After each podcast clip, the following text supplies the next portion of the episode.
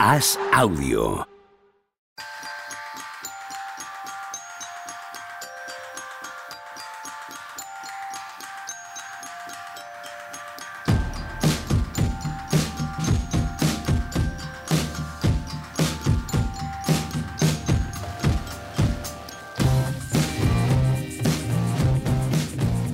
Hola, ¿qué tal? Hoy estamos a jueves 15 de febrero del año 2024. ¿Qué pasa en la vida? Juan Marrubio. ¿Qué tal, Pepe? De yo no putísima tengo, madre. Yo no tengo red flags. Claro que tienes, a montón. que no tenga yo aquí que exponer, que no tenga aquí que andar exponiendo. No esperaba esta respuesta.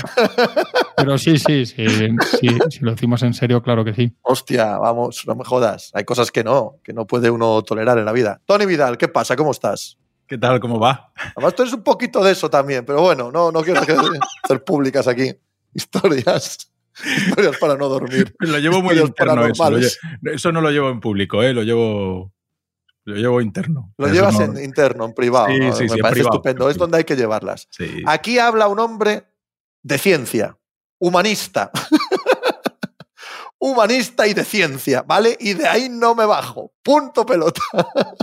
no pienso discutirlo. Le llega un telegrama a, a Juan Marrubio aquí en directo. Una ¿Ha sido Hacienda? ¿Ha sido la Guardia ayuntamiento. No lo quiero ver, eso sí que es una red flag. no lo quiero mirar por ahora, para que, para que no me joda. el- las buenas vibraciones, le he dicho a Machicao esta mañana. ¿Sí? Siempre buenas vibraciones aquí. ¿Te gustan los eh, eh, Beach Boys? Ah, Quería decir las cartas del ayuntamiento. Los, los No. Beach Boys, no, Sí. joder.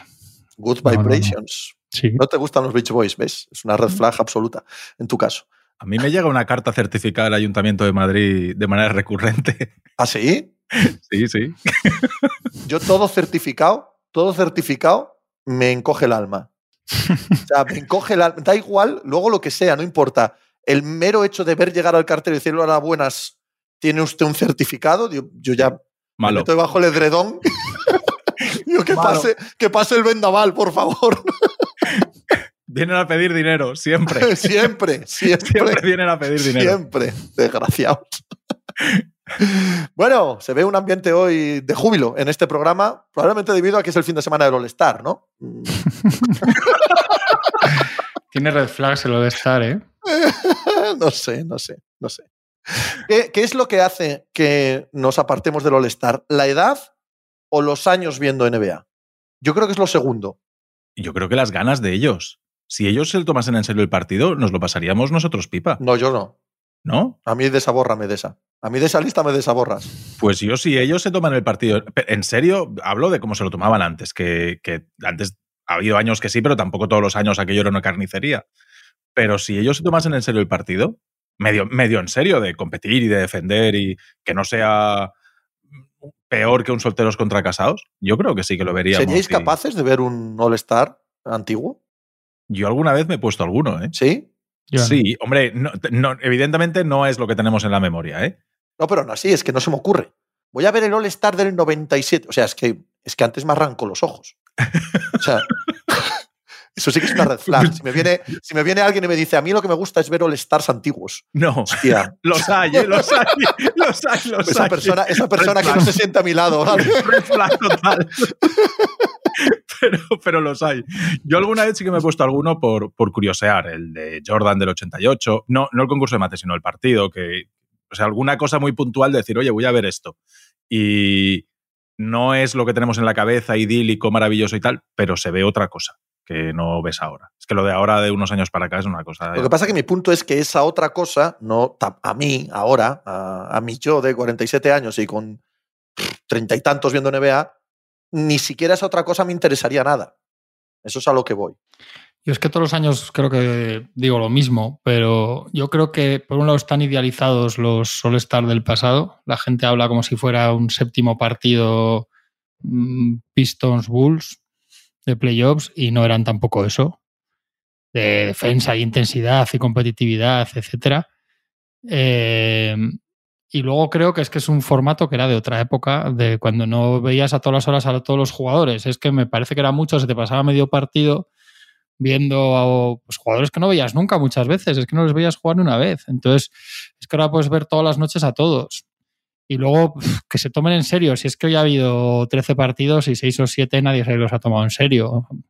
Es que es difícil si no se toman en serio muchos partidos de temporada que se tomen esto. Y yo creo que no tiene vuelta atrás. Yo, es que todos los años digo lo mismo, pero yo que he estado en muchos, cuando estás allí sí entiendes lo que es el All-Star, porque ves todo el, todo el tinglado todo el fin de semana en la ciudad, ves todo lo que hace la NBA, entiendes lo que hace la NBA, pero desde fuera, desde la televisión, a mí se, se, me hace un desinterés tremendo. Además, fíjate, eh, nos metieron lo de los capitanes de los equipos, han vuelto este contra oeste. Caerá algún año lo de Europa contra o resto del mundo contra Estados Unidos, porque lo acabarán haciendo y también acabará siendo un chasco, si no el primer año, el segundo o el tercero. Este año es Sabrina contra Stephen Curry. Bueno, pero yo es que tengo muy, muy poco, muy, muy poco interés en ninguno. Es que, y aparte hay cosas, chico, yo no puedo escolar estos concursos de mates. Yo, es que me parece, me, parece increíble que, que, te lleven al hermano de Obi Toppin, al chico a McClung, el que gana el año pasado, que está en la G-League, a Jaime Jacquez y a, y a Jalen Brown. Es que esto era la punta de lanza del All-Star durante lustros, fue el concurso de mates, chico, que por lo menos yo que sé, ahora tienes más ganas de ver, es que casi lo que más ganas tienes de ver, por curiosidad, lo de Sabrina contra Stephen Curry. Y fíjate tú, tú me contarás. Y se van a decir luego tantas chorradas según lo que pase que al final igual sale el, tiro por la culata también. Claro. Pues solo falta que gane Stephen Curry y empecemos a, leer las estupideces que van a decir del tema, pero bueno. Silencia, por si acaso, las palabras. No, Al domingo por la mañana, ¿vale? Tú, por si acaso, sí, sí. ese tema. Háblalo, háblalo, en un entorno controlado de seguridad. ¿Vale? Normalmente los All-Stars, excepto algunos partidos concretos, casi siempre los recordamos por el concurso de mates. Sí. O sea, es, quizá un poco la referencia a la que solemos tomar. O sea, recordamos el de Magic, el, el, es 92 o 90, el de Magic es el 92, 91, 93, 92, ¿no? 92. 92. 92. El 88 de Jordan, eh, el de Kobe y Jordan, este el último de Jordan, tal. O sea, hay tres o cuatro o cinco All-Stars que sí que recuerdas por el partido, pero yo creo que normalmente lo que hace es más referencias al, concurso de mates. Y el concurso de mates de este año es una cosa, es, un engendro ahí de, diferentes jugadores que no tienen nada que ver, que no tienen ningún tipo de atracción, que no sé muy bien cómo hacer eso, pero, pero desde luego es que quien le apetece ver a McClung y Topin. Sí, aunque, aunque luego sean la leche los mates, es que esto no se trata solo de eso. Porque si no coges a cuatro de estos expertos que hay que hacen vídeos en YouTube de mates, esto lo que se trata es de ver estrellas. Es que aquí va Michael Jordan, lleva Kobe Bryant, que igual eso no, va, eso no va a volver, pero coño, igual tiene que haber un término medio, tienen que buscar alguna forma de que sí que estén, que también desde a partir de LeBron James y tal, y luego Sion y compañía, se dio por hecho que estos tíos no van al concurso de mates, joder, no sé podían intentarlo, no sé, yo entiendo que no se puede quitar el concurso de mates porque es que al final quitas el All-Stars, empiezas, pero es verdad que era lo que más, y yo que he estado, yo que he visto alguno bueno en directo, es que te cambia, yo esto lo digo siempre también, que la temperatura del All-Star es la temperatura del concurso de mates, un buen concurso de mates te deja buen sabor de boca casi para otro fin de semana, coño, el de, el de Aaron Gordon y Zach Lavin fue la leche realmente.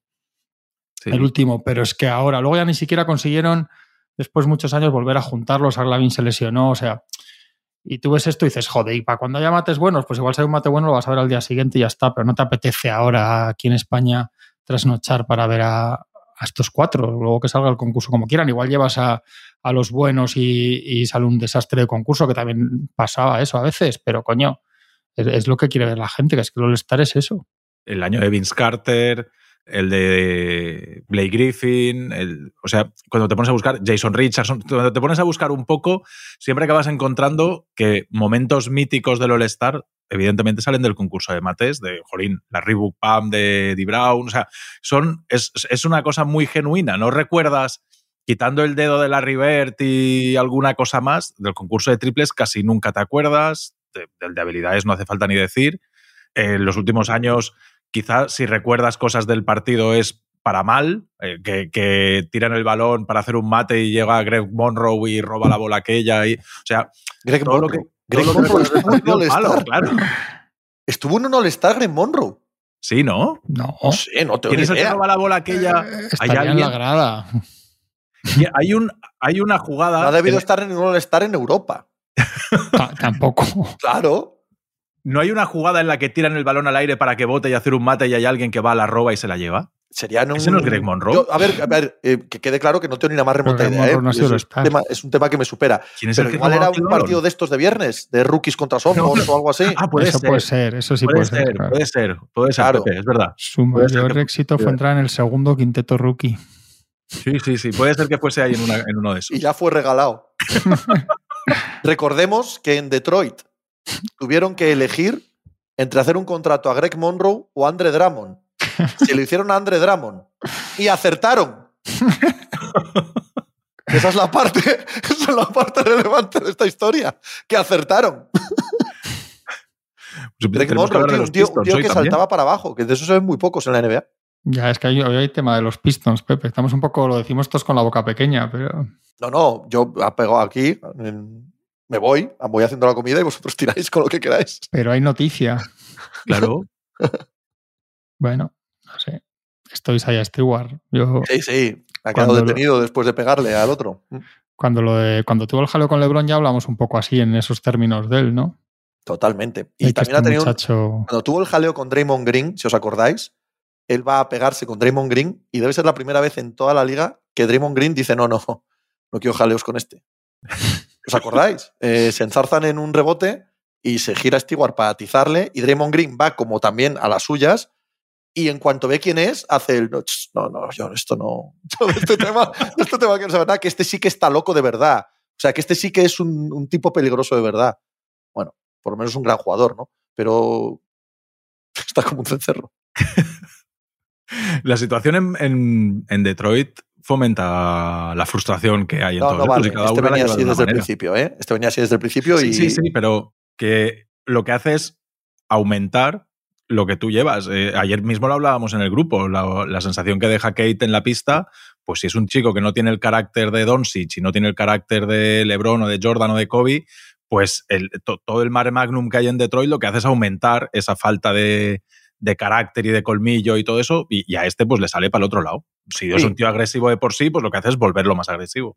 Que Cunningham no tiene el carácter de LeBron, de Jordan, de Donchi, por fortuna tiene todo lo demás. No, pero Yo- Stewart es lo que decía la otra vez, que tenga cuidado porque no es lo suficientemente bueno Claro. para, para hacer No, estas cosas, que en la NBA hay, en este- las ligas hay mucha hipocresía, si esto lo hace, estas cosas, y las hace Anthony Edwards o Halliburton o lo que fuera, pero, pero con los jugadores de su rango no, no les tiembla el pulso Sin ninguna tomar duda. medidas. O sea que tenga cuidado porque duda. Y, y en un equipo como los Pistons, que es totalmente irrelevante y en el que sobra todo, más, aún. muchas, muchas veces Claro, se ejemplifican ahí para poder luego Claro. saltarse otras, ¿no? Y joder, pegar antes de un partido y que te detengan y eso también es un poco novedad, ¿no? Eso es una Sí. cosa que no, no habíamos visto. Yo sé que estoy de acuerdo. A mí, viendo el otro día el partido con los Lakers y algún rato más reciente, que es preocupante lo de Cade Cunningham, ¿eh? fuera de bromas. Me parece que por lo menos a principio de temporada decía, son un asco de equipo, pero este es bueno de verdad, pero es que es que la ves a Cade Cunningham y es un espectro por la Mm, pista. Sí, sí. Supongo Eh, que la- la- parte la- de culpa del equipo y parte culpa de él también, culpa de todos, pero el pero- contexto es el que es y eso no ayuda a nadie y todo el mundo se empequeñece. Pero cuando eres el número uno del draft, sobre el que se ha de construir todo, Mm. aunque todo lo demás salga mal, si tú eres de lo peor, dicen cosas muy malas de ti. es que ahora no te da el ojo. Y en octubre, cuando Claro. vuelve- los primeros partidos te da el ojo. Él sí te daba el ojo, ahora lo ves y no te da nada el ojo. Yo creo que ha demostrado este año que no es un jugador estelar de esta liga, eso seguro. O sea, eso ya es fijo. Otra cosa es que sea un buen jugador, que pueda llegar a serlo, que en un contexto dado, pues lo que vimos con Wiggins o lo que hemos visto con, con algún que otro jugador que, que sale a otro contexto y puede ser un jugador relevante, importante, pero un gran, gran jugador yo creo que ya no puede ser. Yo ahora mismo lo tengo más en el, en el, en el escalón de los Ingram, Markkanen, que si, si están en un sitio donde ellos funcionan, jolín, pueden llegar a ser jugadores importantes en la liga. En un contexto malo, eh, pues se diluyen y pierden. Yo, yo los tengo ahí, ¿no? O sea, me Vale, parece pero que son buenos y Ingram en jugadores. un buen contexto, Marcanen en un buen contexto no va a estar, eh, buen contexto, vaya, donde está ahora, no va a estar ni en un equipo de play-in, juegue bien mal o regular, él, y Ingram, en cuanto se baja un poco el pistón Sion, en cuanto ese equipo no funciona, Ingram desaparece también.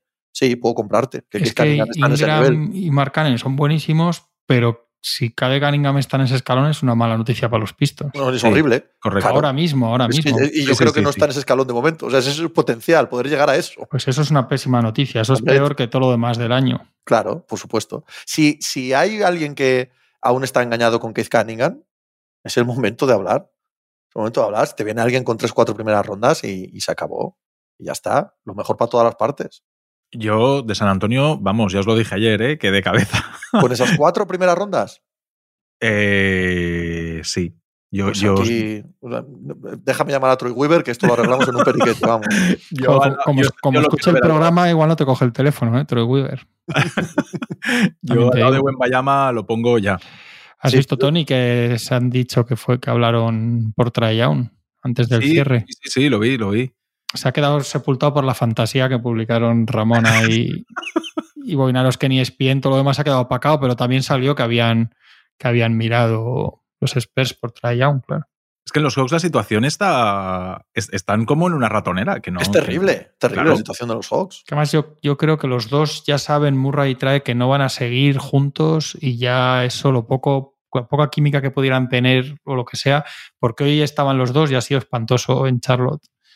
Espantoso, espantoso. Entonces yo me, me daba un poco bien que he visto el final, pues estaba currando y me da un poco la sensación esa de, de decir, estos ya, ya han bajado la persiana esto y ya no quieren estar ni juntos en la pista, parece. Y no, están, están fuera total. Están fuera total. y, y los dos están un poco a. Mira, a mí yo voy a hacer lo mío.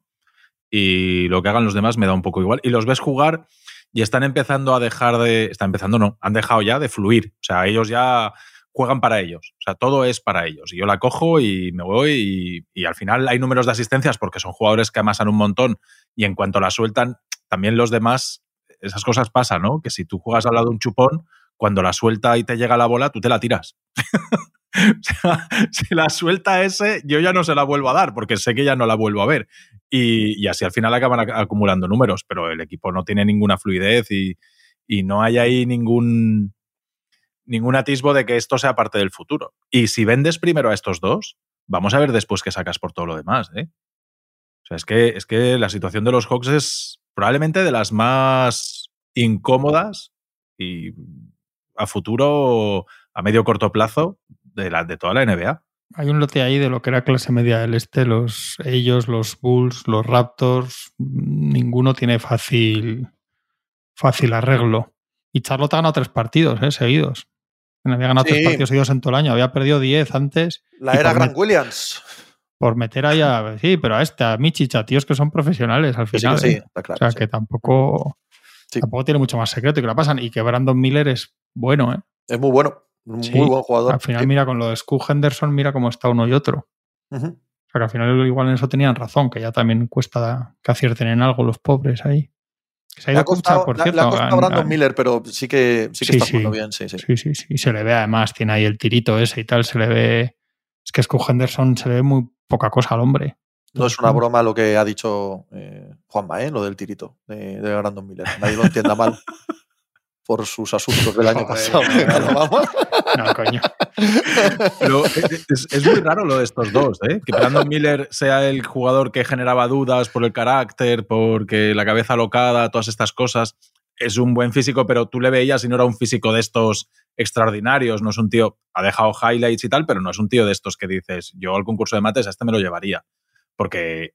Y de repente ha encontrado el sitio y, y está haciendo una temporada extraordinaria, y el otro al revés lo ves jugar los partidos del año pasado contra Buen Bayama y veías un carácter, un liderazgo, un tío que decías, Jolín, este, pues eso, la comparación con Westbrook, ¿no? Es decir, él va a ser el líder, esté donde esté, no va a tener ningún miedo, va a querer el balón todo el tiempo y le ves jugar ahora como con miedo a, a tener el balón en las manos, como si la bola le quemase. O sea, son, para mí, en, lo que vi el año pasado, lo poquito que vi el año pasado de ellos, a lo que estoy viendo este año, me han cambiado los dos, pero de un extremo a otro.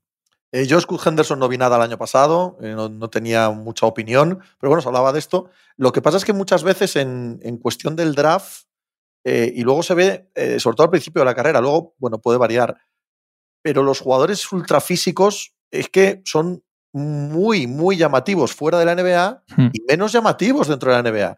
Esto le pasa a los Thompson, que es súper físico, que es súper físico, sí, chico, pero es que aquí hay que hacer algo más. Y Brandon Miller no es un superfísico, es un tipo que juega bien al baloncesto, ¿no? Entonces, es más fácil que este tipo de jugadores ¿no? Eh, se adapten rápido a la NBA que el que es un mega superfísico. Algunos acaban rompiendo también, pero otros realmente no. Eh, en Detroit se sabe bastante también de, de, draftear jugadores que tienen un físico de la hostia y ya aprenderán a jugar al baloncesto. Y normalmente no aprenden, ¿eh?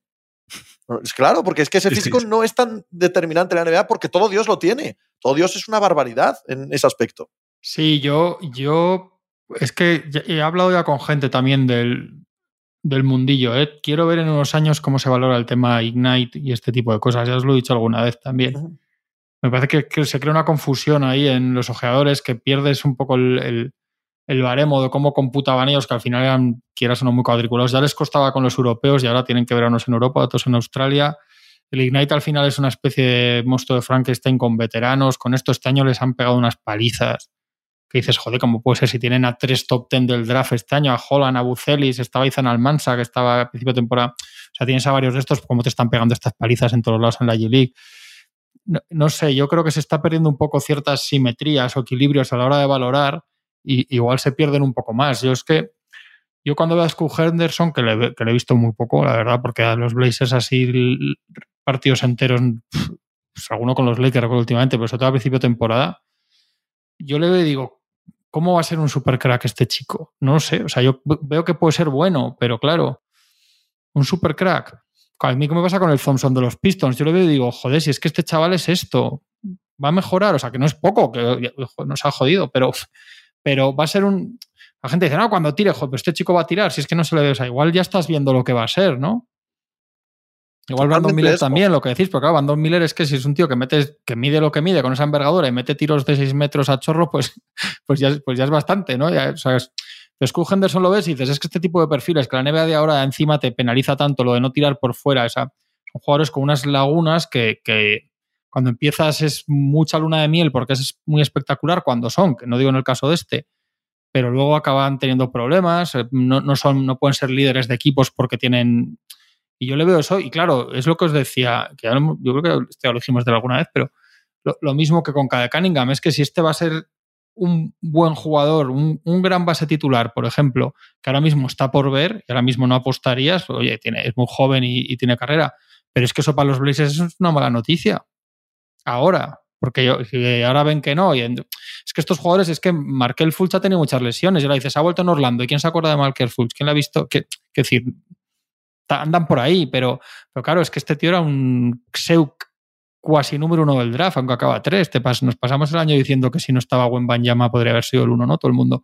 No solo eso, nos pasamos el año diciendo que podía cambiar la dinámica de los Blazers, el traspaso de que este tío construía sobre él. Si no va a ser un jugador franquicia, ya es una mala noticia. Luego ya se amoldarán y se acaba siendo medianamente bueno, pues igual tiran, pero ya es una mala noticia que un, que un 3 del draft por el que acaba sentando el año pasado a, a Lilar al final, todo el año, no sé qué, no sé cuántos y tal, no te acabe siendo un, un, primerísima espada. Pues que eh, este año es un ejemplo claro de para qué te sirve tanquear, ¿eh? O sea, quitando a los dos primeros y Chet, que es de otro draft, el 3 es Scott Henderson, 4 y 5 los Thompson, que dices, yo, yo no he hecho un año de mierda perdiendo 60 partidos para draftear ni a Amen Thompson ni a Usar Thompson. El 6 es Anthony Black que ha tenido algún momentillo, algún partido bueno y tal, pero en cuanto ha vuelto Fultz y, y Sachs y todo esto, el chico vuelve a dar un paso atrás. El 7 es Koulibaly, que hay gente que sigue pensando que sí, a mí no es de los que me gustan. El 8 es Jaras Walker, que no está jugando nada, que sí, que en la G-League hace sus números, pero que no está jugando en Indiana. El 9 es Taylor Hendricks, que tampoco está jugando en Utah, que mira que ahí les dan opciones. Y tenéis que ir al 10 Kyson Wallace, que este sí, forma parte de la rotación de uno de los mejores equipos.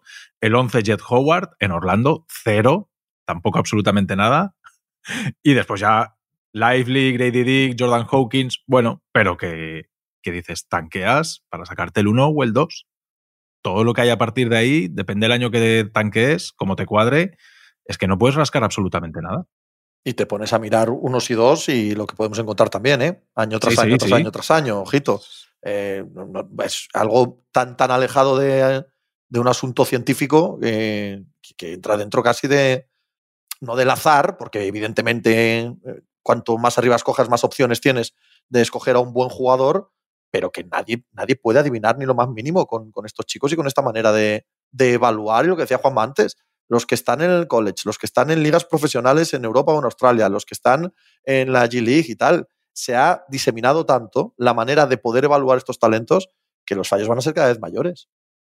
Lo decía Cuban en, en una entrevista que salió en redes sociales ayer o antes de ayer, la vi, ¿no? Que, que lo que pensaron con Doncic, que cuando tenía 13 años ya le echan el ojo tal, pero que lo que a ellos realmente les hace clic es el partido que juega el Madrid contra los Thunder y que lo que dice Cuban es que las estadísticas avanzadas eh, decían que sí, que iba a ser una barbaridad y que cuando le ven jugar contra los Thunder sin ningún tipo de miedo, dice, pues míralo, que con 16 años, creo que eran 16, está jugando contra los Thunder y, parece que está jugando con críos de su edad. O sea, que el tío sin ningún miedo coge la bola, la responsabilidad, y ahí es cuando hicieron clic. O sea, que al final es por ciertos momentos y cómo reaccionas en ciertos partidos lo que a ellos les hace tenerte más arriba o más abajo.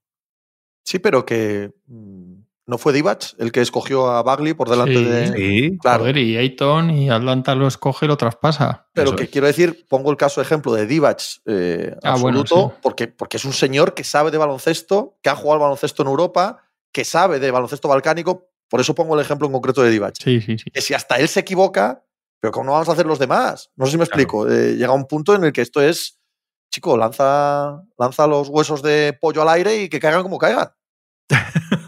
las hojas de té. Que Sí, sí, porque mira, coño, es que es así, ¿no? Eh, Quizá los más, si, si no me equivoco, entre Wembanyama y LeBron, los más aclamados seguramente sea Sion seguro fijo. y, y que Ben Simmons. Y Wiggins. Ay, Wiggins. Wiggins Pues- era pues- el nuevo pues- LeBron. sí, sí, sí, sí, sí, que no- sí, durante sí. meses. Pues mira, Wiggins, fíjate. Ben Simmons, fíjate. Y Sion eh, es hasta ahora es un chasco. Pero Y Keith, no lo quiero volver a meter, pero Anthony Keith era el nuevo Doncic. Pero ¿no? digo los ¿Vale? más Correcto, pero mediáticos Keith así. también era el nuevo Doncic, o sea, tampoco pasó Sí. como un número uno cualquiera, ¿vale? Anthony Edwards, que había pues, mucha red flag, como decíamos. Sí, Y bueno, este, que si lo que le gusta es el fútbol americano y tal, eh, ha salido, muy- parece que está saliendo buenísimo. Y Anthony Davis. sí, también Anthony Davis también estaba sí, muy. Anthony Davis. Y de Marcus Cousins, también tenía mogollón de hype en college, de Marcus Cousins. Pero, pero Cousins fue 5 o algo así, ¿no? Claro, sí, sí, porque enseguida se vio que. Ya en Kentucky se vio que bueno, que aquello, pero, pero eh, fue un tipo con, con mogollón de, Sí, de pero- hype. Pero que es, que es que hay Wiggins, Simmons, son tíos que es que ni siquiera han sido estrellas en realidad. Bueno, Simons, Simons no es nada. claro, no es nada. Nada, de nada. Que Simons es, fra- es acordaos lo que era un eso. que fracaso iba- absoluto, tío.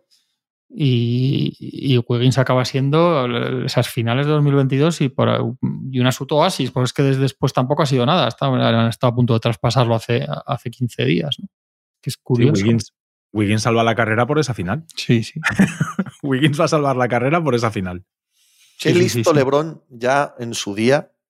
Eh, LeBron vuelve a Cleveland porque Cleveland tiene el uno del draft.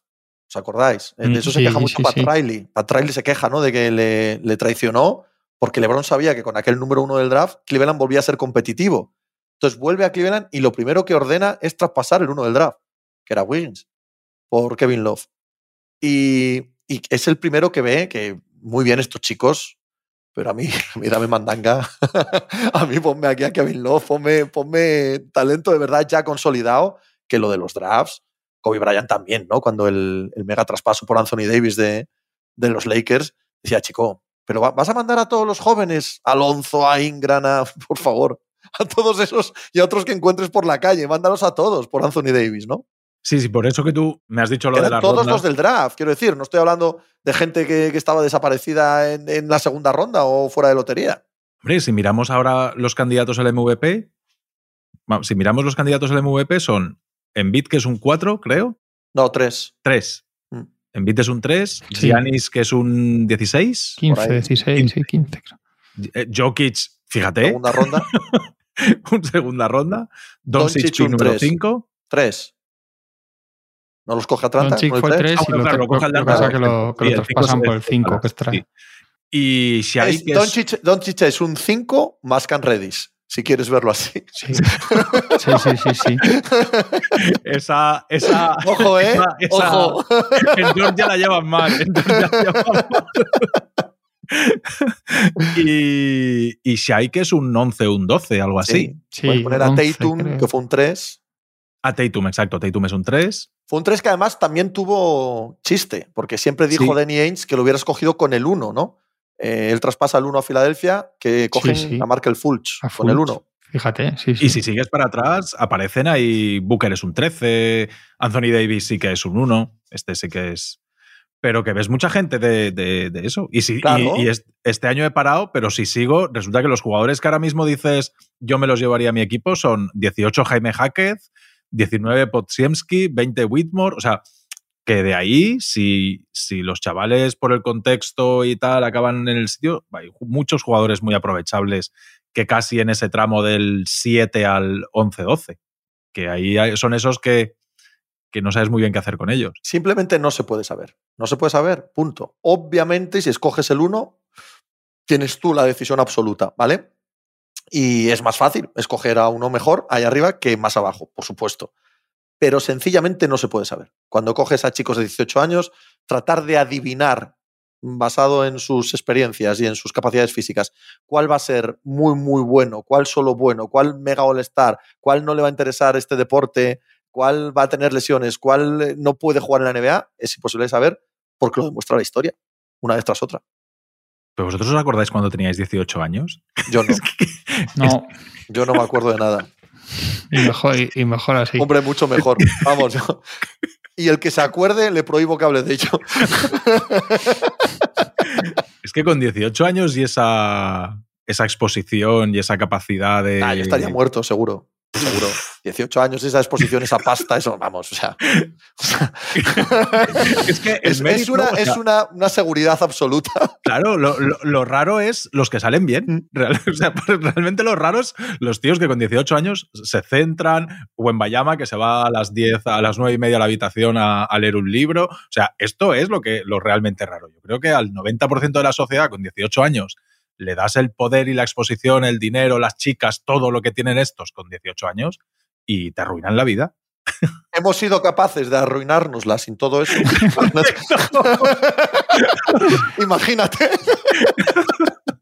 Entre Davis y Anthony Edwards, son número uno, Anthony Bennett, Andrew Wiggins. Anthony Bennett. Oh. Anthony Bennett, Andrew Wiggins, Towns, Simmons, Fulch y Ayton. Que el mejor es Towns de largo de largo. Y ya está dicho todo, ¿no? O sea, y, que es un... y Dominaton. Dominaton que ya ha salido ahí en. Portland, que, no se entera de nada, y que, está, que es gruñón y que pasa de todo y tal. ¿Sí? Sí, sí, ha salido. Vaya, hombre. Con lo contento que estaba Portland. Dominator es un buen apodo, tío, está bien. lo que pasa que. No, porque es un autoimpuesto él, que eso es lo mejor que puedes hacer, crearte un para ti mismo. y que acabe significando lo contrario de lo que quieres. Sí, sí, que se convierta en un meme irónico. Mira, ¿lo ves? Eh, yo a Cunningham lo quiero ver como ha pasado con Aiton. Yo al final, claro, te tienes que pues bajar el barco. efectivamente, en esta estamos de acuerdo. quiero decir, hay veces que aterrizas en un sitio y el contexto es una mierda y no hay manera y no sale nada bueno de ahí. Me voy al caso más reciente, que es Markkanen en Chicago. Pero claro, es que de Chicago, ¿quién ha salido bien? En los últimos seis o siete años. Cambia el contexto Y, rompe a jugar. Aiton cambia de contexto. Yo quería verle en otro sitio donde él de verdad, claro, al lado de Chris Paul y Booker, yo siempre decía, bueno, bueno, nada, nada. Él, si no ha roto ya a jugador, ahí no hay, para mí ya ahí ya no hay nada. Marcanen cambia de contexto, rompe a jugar y van primeros en el oeste. No, hombre, pero es un jugador ya de máximo y es un jugador que cualquier equipo paga mucho dinero. Estoy de acuerdo, es muy buen jugador. Pero ¿hasta dónde? ¿Sabes lo que te quiero decir? Aquí estamos hablando de gente que te cambia franquicias. Sí, sí. Claro. Sí, pero, pero Markkanen parecía que era el problema de los Bulls, aquellos. O sea, es que, es que Markkanen eh, pide, no recuerdo si eran 20 millones o algo así para renovar con los Bulls y le dicen que no. Sí, los contextos cambian, pero contextos cambian a jugadores como este. Pero ya estás poniendo el listón bajísimo para lo que esperas de un uno del draft. Sí, sí, sí, entiéndeme. Pero, pero en el caso de Keith Cunningham sí, no es por volver al, al asunto, si, si cuando tú crees que has conseguido la pieza fundacional de tu franquicia, esa pieza fundacional es el contexto. Mm. ¿Sabes? Si todo lo de alrededor no funciona y este se hunde y no pinta nada, es más, tienes mayor porcentaje de victorias cuando no está que cuando está, no es quitar el talento obvio que tiene y como decíais antes, que cuando se le ve jugar bien, mola mil este chico. Pero tienes que empezar a preguntarte que, bueno, preguntarte no, yo, es, la certeza absoluta. Ya no es ese jugador, seguro. Eso es fijo. ¿Sabes? Puede ser un buen jugador. Pues, pues, sí, pues claro que puede ser un buen jugador. Pero ya no es ese jugador seguro. Fijo, olvídate. No ha asistido en la historia. Para mí el ejemplo es Lamelo. Como digo siempre. La, Melo, que a mí no me gusta, que tal, no sé qué, pero la Melo se salva de toda la quema. Es decir, eh, no tienes duda de que la Melo es un jugadorazo. Porque en un contexto malísimo, en un sitio donde se pierden muchos partidos, tal, tal, tal a él le ves que él claro. Eh, coge, toma la responsabilidad, se tira todos los tiros que se tiene que tirar, hace muchas noches. O por no llevarlo a la ridiculez y al paroxismo, pero bueno, entended esto como una reducción al absurdo que a veces sirve para, para ejemplificar casos. Buen Banjama está en un equipo malísimo. Está en un equipo que no hace más que perder partidos, en una temporada que parece que quieren tanquear a posta y tal. Pero nadie duda de Buen Banjama cuando ves jugar a los Spurs. ¿Sabes? Nadie dice, es que el contexto lo va a hundir. No, coño, es que el contexto es buen Banyama. ¿Vale? Y sabes que alrededor de él van a florecer todos, porque es ese jugador. Bueno, que Cunningham era ese, ese ideal, era ese sueño, era esa utopía. Bueno, ese jugador no va a ser seguro. Seguro. ¿Podrá ser Mark Cannon? Pues sí. ¿Podrá ser Wiggins en un equipo campeón? Pues sí. Pues o no, no tengo ni idea. Pero desde luego, el, el, otro jugador, el que pensamos que podía ser, ese ya no va a ser seguro. estaba yo mirando porque en realidad lo, más parecido a acertar casi todos los años con los drafts que hay, volviendo para atrás, llegas a los 80. Que está Magic, que claro, tampoco era difícil acertar con Magic, ¿no? Luego yo Barry Carroll, que sé si fue una chufa en el 80, pero luego está Mark Aguirre, que era buenísimo. Pero es que luego son Worthy, Ralph Sanson, Olayubon, Ewing, Brad Dougherty y David Robinson, todos seguido.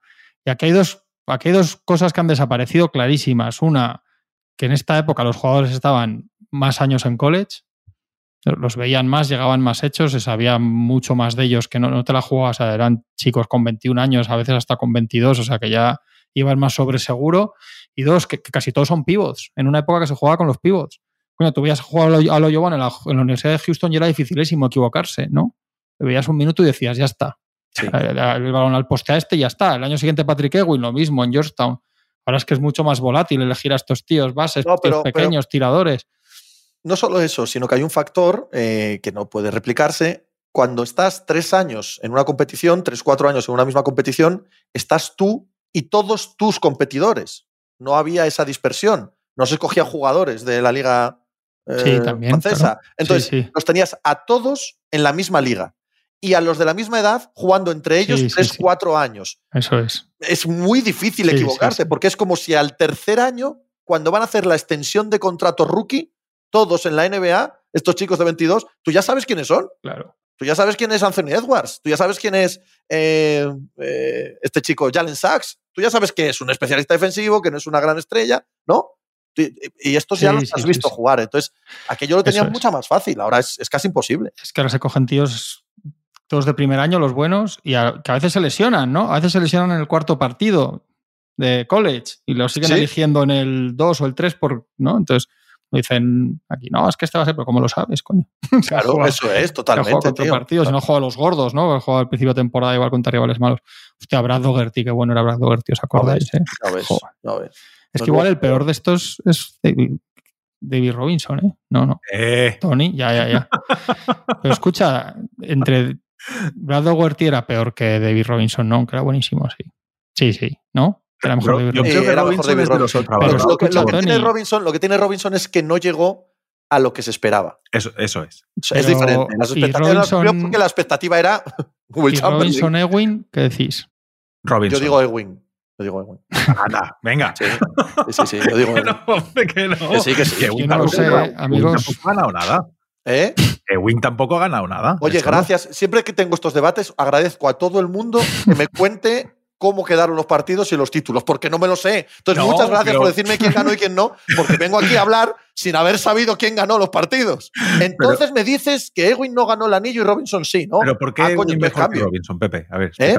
¿Por qué Ewing mejor que Robinson? Ewing me parece que fue mejor defensor. Ewing me parece que fue más impactante en aquellos Knicks que eran bastante peores que yo siempre tuve la sensación de que los Spurs hasta la llegada de Duncan se quedaban un poquito cortos. Siempre se quedaban un poquito cortos. Y Robinson me parecía un chico que de aquella mm, hacía algo que me gustaba un poco menos, que era tirar un poco de lejos, ¿vale? Y ser un pelín más blandito que los viejos pivots. Evidentemente, está hablando mi yo adolescente. No he vuelto a ver aquellos partidos, ¿sabes? Es la imagen que se me quedó. Y me parecía más duro Ewing. Y me parecía que aquel equipo tenía más mérito, aquellos Knicks a donde llegaban, porque eran mucho peores. Ahora, una vez que aparece Duncan, Duncan me parece tan superior a Robinson que Robinson Sí. me parece un jugador de complemento. Entonces, es la imagen que tengo. Yo, yo creo que Ewing Ewing acabó siendo mejor jugador siete que partidos a lo ahí. fue increíble aquellas finales. Sí. absolutamente increíbles. Y nunca he visto a Robinson en ese mismo rol. ¿Sabes? Cuando él estaba liderando a los Spurs, aquel equipo me parece que siempre se quedaba corto y luego es que aparece Duncan y Duncan.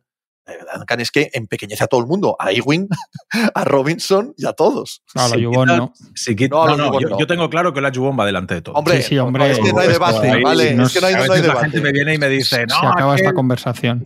Acá, oye, la gente viene y me dice, el Ola Jubón aquel eh, que le meó la cara a Robinson. Y digo, ya, ya, si es que a mí no me tienes que convencer. Ya Shaquille, Olajuwon era ahora le han retirado la camiseta a alguien que ponga aquellas finales. O sea, además, ¿cómo defiende, cómo defiende Que Robinson? lo- o sea, Shaquille Olajuwon lo dice, Shaquille, ¿eh? Shaquille con lo que es dice. Que le, le enseñó baloncesto esas finales. Olajuwon. Hombre, vaya. Pero hay una eliminatoria precisamente de Robinson que fichan a Rodman los Spurs y tienen a Rodman y a Robinson para precisamente porque sabían que se iban a cruzar con este y están los dos y les hace 36 puntos por partido de entonces. 33 partidos de entonces.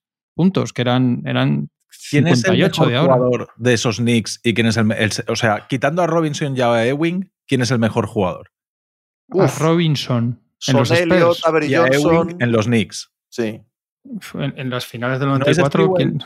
El segundo mejor jugador Sprewell probablemente en el sería- 99 son Sprewell no, y Houston, Starks, pero en las primeras Starks. eh, Cuando pierden Starks. con los Rockets, Starks, Sí. yo creo. Pero no, no, pero lo digo por lo que ha dicho Pepe, que aquellos Knicks eran peor que los Spurs. Sí, sí, Yo- sí. lo- ¿Sí?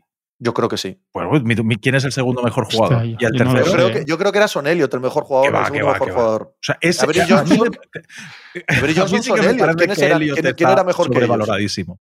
Yo creo que eran buenos ¿Quién, jugadores. Tony? Son Elliot. Son Elliott. Sí, o sea, puede era un buen jugador, pero Sí, me sí, o sea, para ser segunda espada, años luz de Pero lo que entonces, de ¿quién era el segundo mejor jugador de San. Antonio? En teoría son Elliot, porque después venía entonces no, me digas que no, si es lo que estoy diciendo. Que Avery No, no. Johnson. ¿Y quién más Lo que jugaba? dices es que los Spurs eran mejor equipos. eran Creo mejor que los Spurs eran mejor equipo que aquellos Knicks, sí. Y yo te digo, de aquellos Knicks, o sea, si quitas a Robinson y a Ewing, de los Sí. dos equipos, ¿quién es el segundo mejor jugador? Son Elliott o Avery Johnson en San Antonio y Starks o, pf, o Sprewell. en... Sprewell no estaba en aquellos Knicks, hombre, esos son ¿En el 99, ya. 99? Claro, en el 99 ya está Duncan. Ahí el segundo mejor jugador Ah, es, bueno, vale, es- vale, el vale, segundo vale. mejor jugador ok, ok, entonces es. Robinson. Vale, vale, vale. Claro, yo hablo de, yo hablo de la época pre-Duncan. A mí Es es, que como me parece que aquellos. Spurs eran un equipo muy discretito, ¿eh? Bueno, Vinny del no Negro, sé. Avery Johnson, Malik Sí. Rose. Bueno, Malik Rose es 99. Sí, Pero, Eh, pero a- aquel equipo de Nueva York, mayor. aquel equipo de Nueva York que juega las finales del 94, era un equipo a nivel de baloncesto. Tenían a Ewing, tenían a Riley, que hacía mear sangre a, a propios y extraños, al equipo y a los de enfrente, y era un equipito, ¿eh? O sea, equipito no, no es la palabra. ¿Cómo va a ser un equipito si juegas siete partidos de las finales? Pero era un equipo, ojo, ¿eh? Talento, talento diferencial, tenían el justo. A mí, a mí es que me gustaba Robinson por todo lo contrario que ha dicho Pepe. Por la fineza, por el tiro de, de- de media distancia que en aquel momento. Que Pues equivocarte, estamos de acuerdo. Simplemente ¿Eh? que, eso, es- que no, que volvemos a estar de acuerdo. Si eso es lo que, lo que decía. Que Y a mí me parecía que- un pivo del futuro. Me parecía, o sea, Robinson, yo digo, yo decía, "Puf, si es que los pivos tienen que evolucionar hacia esto, a jugar de cara, a jugar mejor a a ser súper atléticos, a tirar el balón al suelo, a correr contraataques. Digo, A mí me parecía menos competitivo que todos estos. Sí, sí, sí, sí, sí, sí. El Claro, carácter por está eso- claro que. Por eso. ¿No? el- Kate Cunningham. No, a ver, vamos a ver. Vamos a sacar aquí. Cuando hablamos de este tipo de cosas, os, os pido por favor. Joder, antes has hablado de que Cunningham en, en no sé qué de Jordan y LeBron, ahora con Olajuwon, Ewing y, y, y Robinson y Duncan. del draft. No, hostia, no. no. No, ya me refiero a eso, a que, a que el carácter marca mucho la. Soy una persona alegre. soy una persona que me gusta hacer bromas, pero creo que todo tiene un límite, ¿no? O sea, hay que llegar a... Como lo de LeBron a Golden State Warriors. Hostia, la, la comedia esa es gloriosa. Es buenísimo. Es buenísima, tío, esa, esa comedia. Me encanta que la NBA, eh, con todos los esfuerzos que hace Adam Silver por cambiar la cultura, a la semana después del trade deadline solo se esté hablando de traspasos y de dónde pueden jugar. Es que esta mañana mismo, en la mejor temporada de los Cleveland Cavaliers post LeBron, con 17-1 de récord o algo así, esta mañana ya ha dicho es que Donovan Mitchell no quiere seguir allí. Yo, pero Sí. por favor, quieren dejar a esta gente disfrutar un poquito de los partidos. sí, se quejan Hostia, mucho. qué ¿no? coñazo, Los tío. mercados pequeños se quejan mucho de esto. Es terrible, de la tío. cobertura El- nacional. la dinámica de, Sí. de la narrativa alrededor de la NBA es, es, No, es no, es vomitiva, insoportable. tío. Yo, yo todas las mañanas leo, cuando tengo tiempo, leo de los que han jugado, leo a la prensa local y a periodistas de los que siguen a los equipos, porque es que si no, es que no. Mira, ¿ves? Por ejemplo, yo viendo el partido del Lakers Jazz, me da la sensación exactamente lo que os decía, pero porque lees a la gente que está allí. Si es que los que están allí Claro. siguen al equipo, te dicen estos están jodidos por esto, y, lo- y luego es verdad que lo, que lo ves y, y cuadra. Claro, se ha ido machicado, joder, le iba a recordar yo James Worthy, pero ¿sabes qué pasa? Que a machicado le hablas de, de estos de Worthy y estos y no. No, no, no, no, Te, no. te pide traspasarlos No, por Kyrie. eh, a mí me- es que me dan ganas de dejar de grabar. Es que yo no, no- me dan ganas de no ver más NBA. Cuando leo 1939 Mike Johnson, 1982. Bueno, podemos, podemos, exponer, podemos exponer en público, si te parece bien, Juanma, aunque bueno, probablemente acabe con nuestra carrera. ¿Qué carrera? También es verdad. Ya, Eh, una conversación privada que hemos tenido tú y yo de un proyecto. de cuál. No, eh, una de las peores. Eh, un proyecto, que, un protoproyecto que tenemos tú y yo en la cabeza de hacer seguimiento de una temporada de NBA de los años 80. Pero día a día, o sea, Sí, sí, como hacer si fuera. podcasts, artículos, tal, de seguirla de nuevo, ponernos el 84 y venga. Eso. Que la gente Seguirlo día a día. lea esta- eh, Larry Bird destroza. Eso los- es, eso es, a, a los Atlanta Hawks. Es buena esa, eh, Tony. Joder, tío, ¿cómo lo pasaríamos? ¿Pagaríais por eso? Contenido premium. Bueno, yo, yo po- yo podría acabar de verdad como, como, como Cervantes escribiendo el Quijote, o sea, com- completamente loco. ¿eh? Si no estoy ya, ya no me faltaba más. Imagínate haciendo las crónicas ahí de Magic Johnson. ¿no? Si tuviéramos dinero, tío, Ya ves. para poder permitirnos estas cosas. Pero bueno, los Eh. Lakers ahora son bastante parecidos, por suerte, en las últimas semanas. Hay que decir también la conversación de Morey y. Y Perinca. y Es que está dentro del mismo, Sí, del sí, mismo Sí, ambiente de comedia. Pero, pero esa, esa conversación tiene que ser como estamos nosotros ahora, ¿no? De- Pero no, no deben ser así siempre, de continuo entre general managers, solo que de vez en cuando les apetece contárnoslo por los motivos X que, que sí. sean. Pero no debe ser así casi siempre. Sí. Es que es normal que, que hagan la gestión por Claro. es normal que lo hagan, la llamadita. Claro. Claro, tío. Y ya está, si tienes que ver si este está... Lo que casi peor hay Draymond Green ahí llamando a Rich Paul por detrás. Es muy bueno todo, la verdad es que el artículo es buenísimo. Y Rich Paul filtrándolo. A ver, eso es genial. No, no, y seguramente se avisarán y se dirán, oye, Pelinka, que sepas que esto se lo voy a decir a este. Hombre, claro, evidentemente. evidentemente. Y dice, pues espera que preparo yo lo que le voy a decir al otro. Ah, pues no sabes que me ha llamado Jake- el Lacob y me ha preguntado por no sé qué. Si es que- El coñazo con LeBron va a ser soberbio, ¿eh? Ya que a junio. Ya está en ello, Ya os Ya está en preparar ello. Ya está el campamento Lebron filtrando a todo filtrar. Joder, todo el rato. va a ser pesadísimo esto, sí. Pero no está bastante claro. Hombre, después de lo que han contado, está bastante claro que él quiere seguir el Lakers y si quiere seguir el Lakers van a llegar a un acuerdo. Todo va por ahí, lo que pasa que queda mucho, ¿no? A ver cómo acaba la temporada. y eso. Sí, claro. Yo sobre todo me, me- me hace gracia el tema de Brony, porque creo que Casan Benes y el experto Stendraft, que está hablando de Athletic, que me gusta, y decía, esta- decía él, joder, es que, es que igual Brony, nadie se ha planteado que igual Brony viendo sus números y lo que está haciendo USC este año, USC, eh, no tendría Brony que quedarse algún año más en college. Yo, bueno, yo no me he planteado que tenga que quedarse un año más en college. Me he planteado que, que este chico no parece de momento Claro, que igual para él era mejor estar algún año más más. en vez de correr para jugar con el padre. Claro. Y luego el padre, este que va a ser segunda ronda, que igual tiene que forzar para ser segunda ronda, porque claro, LeBron también quiere que los Lakers se lleven una estrella con tres primeras rondas, como inviertan una en, en el, en el hijo, que tampoco parece que valga eso, ya, ya solo te quedan dos. y luego, mira, hay una cosa que sí que está. Luego en The Athletic hay, un artículo respondiendo al de ESPN, ahondando en esto, porque esto es lo que pasa con estas cosas, que han puesto en marcha la bola. Y sí que dicen, por ejemplo, creo que es ahí que, que en Nueva York ni, ni ni, se llaman entre ellos a decir, oye, ¿qué pasa con esto? O sea, que ahora, mismo, no, que es lo que hablábamos otro día aquí, que ahora mismo no les encaja para nada a LeBron James en la idea que tienen ellos de futuro. ¿No pensáis que con Brony va a haber cierto, entre comillas, respeto? Quiero decir, ya que parece que este chico no vaya a ser un, no vaya a ser un jugador determinante en la NBA, pues que la gente deje y que no lo draften para que jueguen padre e hijo, como un poco. Pero si además, Tony, si, si Austin Reeves forzó donde quería ir, tío. Austin Reeves, era un mangarran ahí de, ¿sabes lo que te digo? O sea, que imagínate LeBron y James, si va ahí Rich Paul y dice, no, no draftáis a este, a ver quién, y LeBron a ver quién tiene huevos a draftearlo. O sea, si él quiere ir como eh, sin un drafted ahí a, a, los Lakers o a donde sea, ¿no? O, o que lo dejen caer al 40 o tal, que tampoco es que sea un tío para cogerlo al 14 bueno, además. ¿no? Tampoco es tan sencillo esto, ¿eh? Si hay rivales que pueden pensar que LeBron James ha decidido exactamente Eso dónde sí, quiere jugar, esa es la otra parte. Pues, Claro, colega, Pero tampoco creo, Claro. Pepe, que con LeBron puedas ir a forzarle tú a él. A decir, Claro. voy a- No, voy a forzarle no. a tu hijo para que tengas que venir aquí. forzarle no, pero Claro. dinamitar Ah, sí, un sí, proyecto sí. sí. Dinamitar Sí, un proyecto sí, eso sí. si puedes eh, trabajar en ello, ¿eh? Eso sí, sí, sí. Claro. sí. Que ahora mismo una segunda ronda en la NBA, o sea, vale cero y menos, que se traspasan cinco segundas rondas por cash considerations. Sí, un pick 58 por, Por favor, vamos, el- el- no un vale que tengas nada. haya perdido los derechos de alguien que drafteasteis hace no sé cuántos años, alguna movida de esas, y te haces con un pick 58, le haces un favor a no sé quién que no quiere esa ronda claro. para nada y ya está. Y luego los Lakers sí pueden hacerlo. Igual darle la extensión, que igual ya no hay que darle esa extensión a LeBron con 40 años, que es lo que decía el otro día.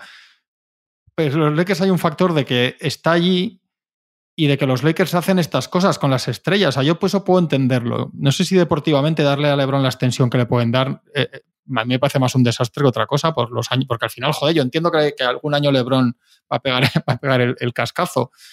Pero yo entiendo eso lo de LeBron y tal en los Lakers como parte de que ya está allí, de su negocio y de que los Lakers hacen eso con las estrellas. Ya lo sabéis, esto lo hacían con Kobe cuando le daban a Kobe las estrellas, porque los Lakers hacen eso porque los Lakers solo existen porque son el equipo de las estrellas. ¿no? Entonces yo eso lo puedo entender. Pero yo que los Knicks de 2024, con la estructura que tienen, se metan en, en estos jardines, los Warriors, yo entiendo que llamen, coño, porque es que está Curry, uf, hombre, imagínate, ¿no? Si, si les sale eso, ¿no? A, a todos los niveles y tal, y tal y como están deportivamente, pero lo demás no, no le veo mucho sentido en muchos otros sitios ya todo esto, No. fuera de los Lakers. Está, Claro. estoy de acuerdo. Otra cosa es que explote lo de los. Lakers y que eso se rompa, porque también es interesante, no, no sé en quién de los dos lo cuenta, pero la postura de los Lakers, que es nosotros no lo queremos traspasar, pero hablad con él, ¿no? Eso es lo que dicen que dice Jenny. Un Chapó, poco, ¿eh? como, este, como este se quiera marchar, a ver qué sacamos, pues claro, sacamos tajada gorda que, tal, que tiene 40 años y tal, y somos los Lakers, lo que decía el otro día. Y por otro lado, la- lo que vendes ahí es, este es el equipo de las estrellas. Aquí vienes aquí y cuando tengas 40 años te vamos a estar dando masajes y, y- y- y haciendo lo que sea mejor para ti porque eres un, un mito de, de- de tal y estás en los Lakers y eso es lo que, eso es lo que venden ellos. Y entonces yo eso sí lo entiendo como parte del negocio de los Lakers, pero no de los demás que se pueden subir allá al carro. Eso es, eso es, totalmente. Tendría algún sentido mm, nostálgico en Miami o en Cleveland y ya. Y punto. Nada más. Todo lo demás, eh, dependiendo de mm, dineros, dependiendo de extensiones, dependiendo de qué quiera hacer, es para pensárselo, por supuesto. A mí me parece que lo están haciendo muy bien, ¿eh? Cómo, cómo está gestionando Lakers todo esto. Y a mí esto de haber dicho que, que Jenny haya dicho, no, no, hablad con él, ya que no me quiere decir él a mí lo que va a hacer, que os lo diga a vosotros. y haber dado un paso a Si es que es lo único, Tony, es lo único que hacen bien, realmente, ese equipo. Bueno, y, y draftear a tíos en el 40 del draft, que son buenos, los hermanos pequeños, pero lo único que hace, lo único que no le puedes enseñar a esa franquicia es a, a estas gaitas de las superestrellas. Es lo único. Que como se queden sin eso, están muertos. Porque lo demás. Pero bueno. No se habría disgustado. Ayer discutía con un amigo por WhatsApp. No se habría disgustado ver a LeBron y a Curry juntos. Como imagen, os habría gustado. Os da, os da exactamente No, no, igual. Gustavo seguro que no. A Gustavo mí no seguro me hubiera no. gustado. Es como si hubieran jugado un año tampoco, LeBron y o sea, Magic y Ver un año juntos, no sé. tío. O sea, no es exactamente igual, pero es que A- jugaron a- muchas hubiesen finales. vendido como que es una. Sí, sí, Que sí. bien, y mira toda la carrera compitiendo y al final se unen para un último esfuerzo los dos. Nos hubiesen vendido una narrativa aquí, nos hubiesen vendido tres motos. Mira, me está empezando a disgustar, según habláis. Sigue, sigue. Red flag. Red flag. ¿Cuál es el Clarísimo. movimiento que más os desgu- ha disgustado de estos? Eh, de, de no entender por qué eso pasaba. Yo creo que el de Juanma y el mío puede ser fácilmente el mismo, que es ver a Malón en los Lakers. Oh, Hostia, fue, fue repugnante. Con un gran, con un gran final, habría pero que pensar bien. repugnante. Voy a pensar esto y voy a, hacer, voy a traer casos para el próximo programa porque me va a dar rabia, se me nos va a olvidar. Tiene que haber buenos ahí, sí. Pero ese es muy claro. Ese es muy obvio, tío. Muy de no pega esto, joder, porque lo habéis hecho todos, ¿no? Pero como a LeBron lo hemos visto con varias camisetas, que es que a Karma lo Sí, pero, Ah, sí, sí, claro, pero con la de los Warriors que le ha ganado, Ya, que sí, de sí. hecho le ha, evitado, sí, sí, sí, le ha sí. evitado ser unánimemente el mejor jugador de todos los tiempos, le ha evitado esa camiseta. Sí, sí. Ir allí con la narrativa encima que tenemos de Kevin Durant cuando se fue, yo qué Mm. sé. O sea, no, no me disgustaría hasta que has empezado a explicarlo, eh, Tony, que ahí sí, ahí me, me- me han rechinado los dientes. Pero desde luego gustar no me Pues gustaría. iba a nada. ser buena, tú Ya imagínate. te digo, tío. no, bueno. Si ya estoy fuera de todo el, todo el ambiente narrativo NBA, no te quiero decir dónde me iba a mandar esto. bueno, quedan los deberes para cosas que nos han hecho vomitar en la NBA para el próximo día, ¿vale? Porque como no que dan vamos a hablar. cringe, hay que decir, cosas que dan cringe. cringe. El, el lunes va al pelo, que es el All-Star el fin de semana. Eso o es, sea, podemos empezar por el All-Star y seguir a partir de ahí. O sea, cosas que nos dan ganas de vomitar. El All-Star. y, luego, y luego tiramos a partir de ahí. Luego cliffhanger. No, cliffhanger no, al revés. Hostia, la gente Resolución perfecta de la historia. Hemos cerrado el arco narrativo y el círculo con lo que hemos empezado, tío. Es justo lo contrario de un cliffhanger. Hemos hecho una obra mayúscula, una nueva obra de arte en este, en este programa. Pensaba que decías que el lunes íbamos a hablar de cosas que nos hacían vomitar. Claro, empezando por el All-Star, que es como Ah, hemos comenzado el programa de hoy. Ah, Hemos vale, hecho. vale, vale. Buah, no podemos superar esto. No sé si sigue machicado por ahí. Igual tenemos que seguir hablando hasta que aparezca de nuevo. Va a ser difícil. Está, está. Machicado va a ser difícil, ¿eh? Ahora míralo, esto. míralo, míralo. Pero está como en otro sitio. ¿Qué programa te has perdido, machicado? Y se ha ido, esta hora ha atravesado Madrid. que ya es casi el 200, ¿no? No vamos por el 199, así. ¿Ah, sí? 198. 198, dice Machi. Hostia. Semana que viene el Así que el 200. 199 es el, el programa del vómito, el 199. Y volvemos a nuestra programación habitual, el Espera, que va 190. contando para atrás. No, 197. A ver si va a despegar un, va a despegar un cohete o algo. 197. Vamos a tener que llegar a cero. que No, los que quedan. Nunca se sabe. eso es. Eso es. De momento 198. Ya veremos. La semana que viene. Hala, hasta luego. Pero Chao.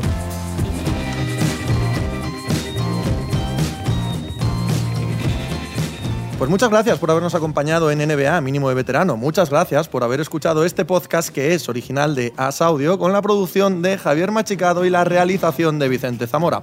Síguenos en redes sociales arroba asaudio para no perderte nada y recuerda que puedes escucharnos en la sección de podcast de as.com, en la aplicación del diario As o en tu plataforma de audio preferida. Un saludo de Pepe Rodríguez con la compañía de Tony Vidal y Juan Marrubio desde la redacción del diario As.